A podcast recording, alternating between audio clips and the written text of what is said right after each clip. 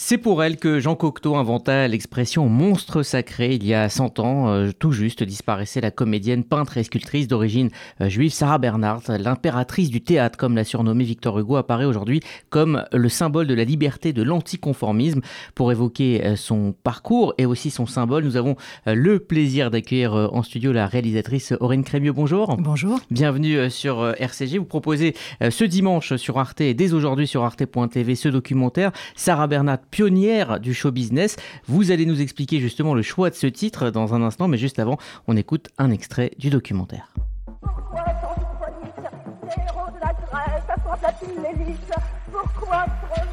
La divine, la voix d'or, le monstre sacré. Sarah Bernard provoque tous les superlatifs. Insolente et libre, tragique et pétillante, macabre et frivole, elle fait voler en éclats les codes du théâtre au XIXe siècle et montre la voie aux artistes du XXe. Assurément moderne, voyageuse intempestive, elle a joué sur les scènes du monde entier. Sarah Bernard est la première star mondiale, une pionnière du show business. Sarah Bernard aura donc euh, joué sur les cinq continents, reçu la Croix de Chevalier de la Légion d'honneur pour avoir, en tant que comédienne, répandu la langue française dans le monde entier. Euh, commençons, euh, Aurine Crémieux, j'allais dire, par la fin, si j'ose dire, ces obsèques dont on voit les images dans le film. C'est un événement national et on se rend compte de l'impact qu'elle avait sur la société de l'époque. Oui, en effet, c'est vrai qu'on a la chance d'avoir des archives extraordinaires de ces obsèques qui ont été filmées. Euh, qui ont réuni 500 000 personnes dans Paris, qui ont suivi le cortège euh, et, son, cercueil jusqu'au Père Lachaise. C'était euh, même ça.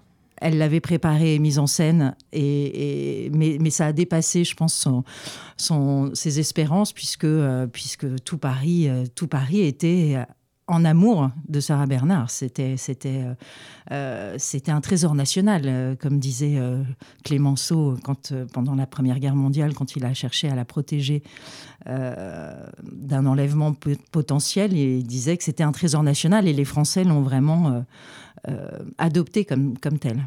Alors on évoque souvent euh, les origines juives de Sarah Bernard. Euh, sa mère était euh, juive néerlandaise, c'était une demi-mondaine comme on, disait à l'époque, mais elle reçoit une éducation religieuse catholique en Bretagne et elle se montre très vite attirée par la vie religieuse dans sa plus tendre enfance. Oui, c'est amusant parce que en effet, elle n'a pas vraiment eu d'éducation religieuse familiale puisqu'elle a été placée en nourrice en Bretagne très tôt. sa mère était en effet juive, sa grand-mère était juive néerlandaise et elle très, euh, euh, très croyante et euh, très pratiquante. la mère un peu moins, Judith, qui était, oui, demi-mondaine et, et, je pense qu'elle n'avait pas vraiment d'héritage, d'héritage religieux. Et quand Sarah est placée au couvent, elle se découvre une famille, mais, mais, mais en fait, il se trouve que c'était des religieuses, mais ça aurait pu être un, euh, autre chose. Elle était en manque d'affection, en manque de famille. Sa mère était très peu présente dans sa vie. Et donc, euh, en rentrant au couvent, elle se découvre, euh, en effet, l'affection de ses, des, autres, des autres jeunes novices, mais, mais surtout de la mère supérieure, qui était une femme qui l'a touchée beaucoup et qui était très maternante avec elle. Et donc, elle a décidé que ce serait sa maison, ce serait sa famille, et elle a déclaré à sa famille euh, qu'elle voulait devenir religieuse. Euh, voilà. Mais, mais c'était, euh, c'était de l'ordre de, c'était de l'affect. Oui, c'était affectif, c'était sentimental. Je pense qu'il n'y avait pas de profonde conviction religieuse ancrée chez Sarah Bernard qui, euh, qui, laissait parler son cœur plus que... Effectivement, elle laissait parler euh, son, son cœur. la vie va la mener évidemment vers une toute autre euh, carrière. Alors, juste pour revenir sur ses origines juives de Sarah Bernard, qu'on évoque souvent, elle est, vous venez de le dire, très très très très éloignée du judaïsme. Pourtant, quand elle deviendra une, une vedette incontournable du théâtre, elle sera donc la cible de l'antisémitisme virulent de l'époque, de, de cette fin du 19e siècle. Oui, oui, oui. Alors, elle, elle n'a jamais récusé ses origines juives, hein, puisqu'elle a, elle a notamment hébergé sa grand-mère qui, euh, qui, elle, pratiquait. Euh, euh, donc, elle, elle, elle, avait un peu quand même quelques connaissances de, de cette de cette judéité et, elle, elle, ne la, ne la reniait pas du tout. mais c'est vrai qu'elle ne s'attendait pas du tout, comme elle ne se, elle ne se pensait pas juive, ni, ni catholique, ni rien du tout d'ailleurs. Sauf qu'on lui a rappelé. C'était une artiste, voilà. Et c'est vrai que ça a été, ça a été terrible. En plus, c'était des années, voilà, des années très très dures, avec beaucoup d'antisémitisme, notamment chez les républicains. Et, et, elle en a beaucoup souffert. Et elle, elle, a surtout, elle a surtout subi ça comme une injustice parce que elle ne s'y attendait pas du tout. Et c'est vrai que elle a, été victime de caricatures épouvantables et, elle en a beaucoup, beaucoup souffert. Alors vous retracez donc euh, euh, son parcours hein, dans, le film, son parcours de femme, son parcours euh, de comédienne, mais aussi de sculptrice, de, peintre, et à travers notamment des extraits de ses mémoires hein, lus par Elsa Le Poivre, sociétaire de la comédie française. c'est un parcours enflammé avec des rôles qui quelque part, vous le dites aussi dans le documentaire, lui ressemblent, notamment la, la Dame aux camélias. Oui, elle choisit, euh, oui c'est vrai, elle choisit, alors soit les auteurs écrivaient pour elle, euh, ça a été le cas d'Alexandre Dumas fils notamment, qui lui a écrit des rôles, euh, et c'est vrai qu'elle choisissait toujours des, des destins de femmes comme ça, tragiques, elle aimait mourir à la fin de ses pièces, donc elle avait toujours des rôles de, de femmes colériques ou extrêmement sentimentale. Euh, ça, donnait, voilà, ça lui donnait toute la possibilité euh, de, la tragédienne et euh, de l'amour, de, la mort, tout ce qu'elle aimait. Alors il faut dire qu'à cette époque-là, le, théâtre, c'est central dans, la vie culturelle. C'est le seul lieu où il y a de la fiction. La, radio n'existe pas, le cinéma n'existe pas. La fiction se joue au théâtre et les, et les vedettes de théâtre sont d'énormes stars en France. Ah oui, des, des méga stars, parce que c'est vrai que c'est le seul lieu finalement de transmission euh, culturelle, même voire un peu populaire aussi, puisque autant la littérature à l'époque n'était pas forcément accessible euh, à tous, euh, le théâtre pratiquait, ne pratiquait pas des, prix exorbitants et permettait à des étudiants ou à des gens plus modestes de, voir des pièces dans les, dans les théâtres, notamment de, de l'Odéon, etc., ou même à la Comédie Française. Donc oui, c'était un art populaire et, c'était le seul média finalement. Euh, qui existait. Et ce qui explique aussi cette, euh, cette façon de jouer et euh, cette, ce côté très exubérant, très, très démonstratif de, des rôles et, et, des mises en scène de l'époque. Alors dans un premier temps, Sarah Bernard va briller à la comédie française avant d'en être renvoyée après un incident qui incarne très bien son caractère bien trempé. Oui, euh, oui, c'est tout elle. Elle, euh, elle était jeune, fougueuse. Elle est invitée à une cérémonie en l'hommage de, Molière à la Comédie Française. Elle emmène sa petite sœur qui la supplie euh, de venir, de venir avec elle faire la fête.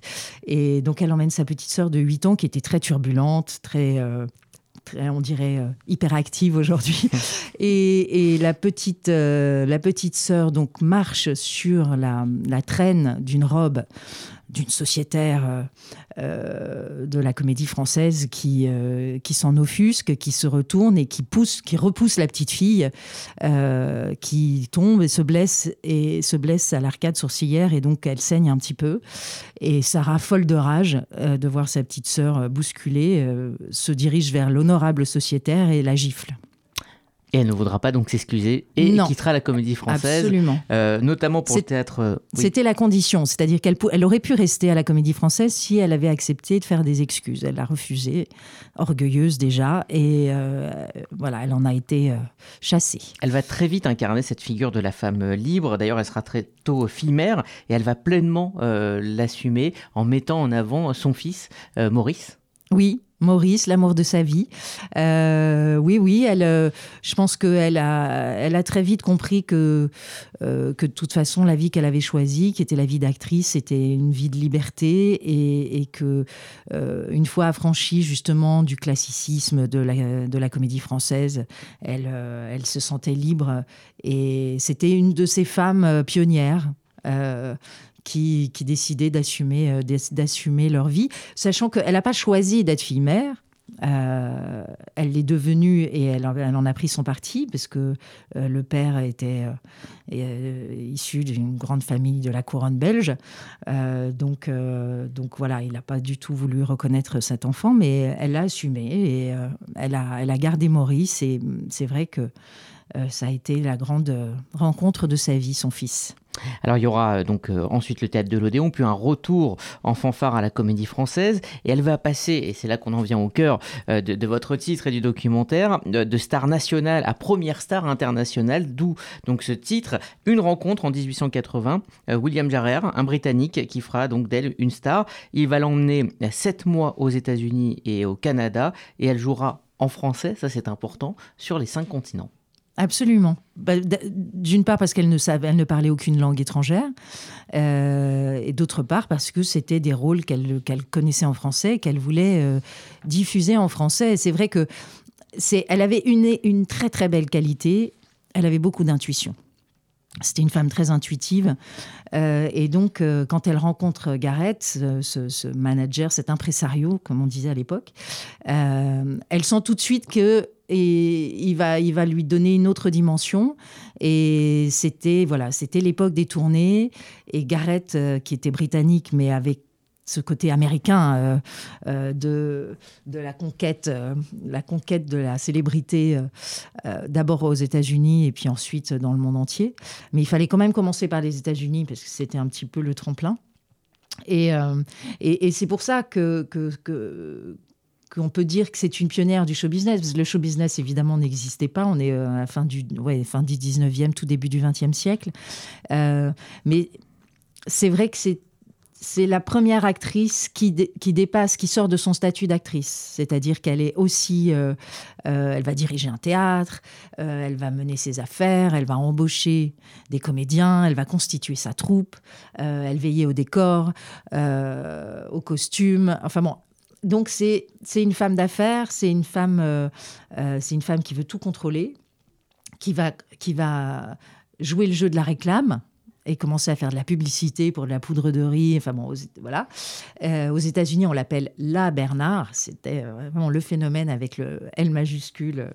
Et, donc en ça, oui, en ça, elle invente le show business avec son, avec Garrett évidemment, avec son impresario. Mais euh, aujourd'hui, c'est vrai qu'on pourrait faire des parallèles avec euh, des, des, des, des, même Barbara Streisand, des, ensuite des Madonna, des Beyoncé. Enfin, ce sont des femmes qui prennent en main leur destin et qui et qui se met en scène et qui, qui assume jusqu'au bout. Alors vous parlez euh, d'intuition, elle a eu également euh, l'intuition de voir dans le cinéma euh, naissant un, un, art du, du, futur. Dès 1900, elle se met à jouer dans les, dans les premiers films. Oui, mais oui, parce que c'était sa vie. Hein. Il faut, enfin, évidemment, il y avait, Maurice, elle avait une vie de famille, mais c'était la scène, sa vie c'était de jouer. Elle ne savait pas faire autre chose. Et, euh, et donc c'est vrai que quand le cinéma arrive, en plus elle était proche de Lucien Guitry, de Sacha Guitry. Sacha Guitry l'amène assez vite vers le, cinéma. Euh, et, oui, elle a senti tout de suite que, que c'était l'avenir, que, que euh, que le théâtre commençait à être un peu engoncé aussi dans une forme de, de snobisme et puis de, de, côté un peu mondain parisien. Et euh, elle voulait toucher d'autres euh, d'autres publics. Et le cinéma, elle s'y engouffrait, mais avec gourmandise. Alors venons-en à, la, citoyenne. Très tôt dans le documentaire, on voit son engagement dans la guerre contre, contre la Prusse. Elle transforme le théâtre de l'Andéon en, infirmerie. Oui, oui, oui. C'était son côté je veux en être en fait. Elle avait ce côté, euh, je ne, voilà, je veux pas, je veux pas être juste euh, actrice et donner du bonheur aux gens en les faisant rire ou pleurer sur scène.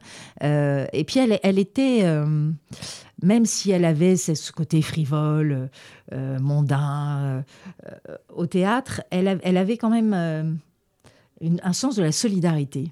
Euh, et, elle s'est très vite engagée. Euh, ça, lui a, ça lui a paru évident, c'est-à-dire que quand, euh, quand la guerre, quand elle a commencé à voir que Paris était bombardé, elle s'est dit qu'est-ce que je peux faire? Je ne vais pas rester chez moi dans le confort de mon de ma vie voilà capitonnée et donc elle s'est engagée. Elle a transformé l'Odéon. Elle a eu l'autorisation du directeur de l'Odéon pour créer une ambulance à Paris, elle est allée voir le préfet de Paris euh, pour lui dire voilà, ce sera comme ça, je transforme l'Odéon. Et elle a accueilli des soldats, mais de tout, de tout bord. C'est-à-dire qu'évidemment, euh, des soldats blessés français, mais elle a même eu des soldats allemands, enfin prussiens, qu'elle a soignés parce que voilà, elle refusait de laisser mourir des hommes Cela dit, elle n'oubliera pas cette période de l'histoire puisqu'elle a joué dans le monde entier, sauf en Allemagne. Ah oui, ça, il n'était pas question qu'elle... Oui, oui, oui. Elle, elle n'a pas supporté la défaite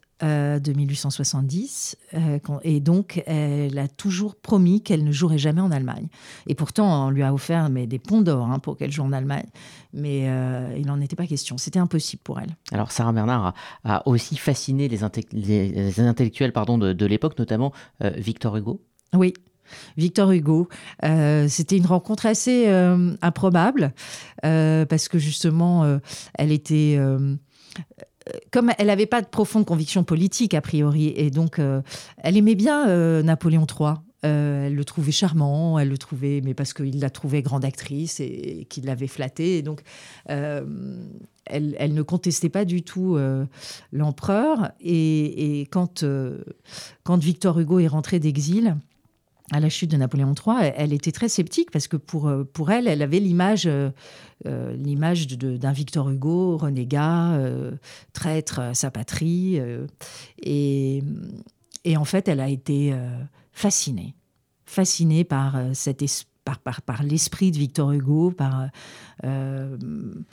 par, par euh, son talent, euh, son écriture, euh, sa mise en scène. Et en effet, elle a, quand Victor Hugo lui a proposé le rôle de la reine d'Espagne dans Ruy Blas, elle était, mais elle était transportée, elle était aux anges. Et, et, à partir de là, elle a embrassé, elle s'est dit, je pense que ça a été, sa rencontre avec Victor Hugo a été aussi un déclic intellectuellement parlant, c'est-à-dire qu'elle s'est dit, mais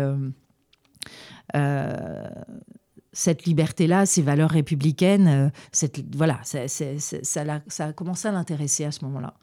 Et euh, d'où son engagement ensuite euh, pour le capitaine Dreyfus, au risque d'ailleurs de se fâcher avec une partie de sa famille, puisque son fils Maurice était anti-Dreyfusard. Et elle n'a pas lâché jusqu'au bout. elle, a, soutenu Dreyfus et elle s'est oui, elle a soutenu Émile Zola, elle, elle s'est elle engagée. Été aussi soutenue par Émile Zola. Et elle a été soutenue par Émile Zola quand elle-même était euh, en effet victime de, euh, entre autres, de caricatures, de critiques antisémites et de critiques sur son jeu et sa, vie d'actrice, euh, sur son côté fantasque. Zola a pris sa défense en, disant qu'en fait, ce n'était que des jaloux. Et, et oui, oui, il y avait, il y avait, il y avait un respect mutuel. Alors j'imagine euh, que vous avez passé plusieurs mois euh, en immersion avec euh, Sarah Bernard. Qu'en retenez-vous après, après avoir vécu ce personnage et l'avoir raconté à l'écran? Mais En fait, moi, ce qui est amusant, c'est vrai, j'ai passé, j'ai passé presque un an avec Sarah.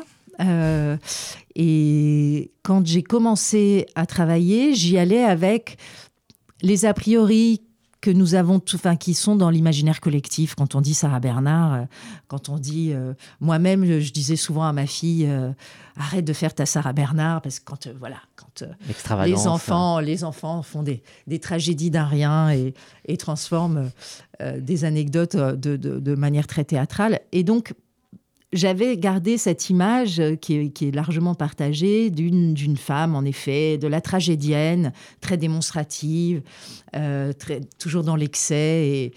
Mais j'avais totalement sous-estimé, en tout cas, je ne, mesurais pas euh, le, côté avant-gardiste de Sarah Bernard. Moi, je, la voyais plutôt, au contraire, comme bien ancrée dans un, dans un classicisme du théâtre et puis euh, des grandes tragédies de la comédie française. Et, et je ne soupçonnais pas son anticonformisme, je ne soupçonnais pas sa liberté, euh, son ses, premières intuitions féministes, euh, je, ses combats, sa capacité, sa capacité à, finalement à se moquer complètement euh, et de, de, sa réputation et des candidatons et de la rumeur et, et, euh, et puis son, son, génie de, son génie de la mise en scène. Elle a mis en scène toute sa vie. C'est-à-dire même sa vie privée était une mise en scène permanente. Elle, elle, elle, elle, concevait toute sa vie, euh, son intérieur, comme un décor de théâtre. Donc j'ai découvert, voilà, voilà ce qui me reste. Il me reste en fait une femme très moderne, euh, très à l'avant-garde et, très très libre. Merci Aurine Crémieux. Eh bien, c'est euh, Sarah Bernard, pionnière du show business, et sur Arte euh, ce dimanche et euh, dès aujourd'hui sur arte.tv. Merci d'être venu nous parler de ce documentaire.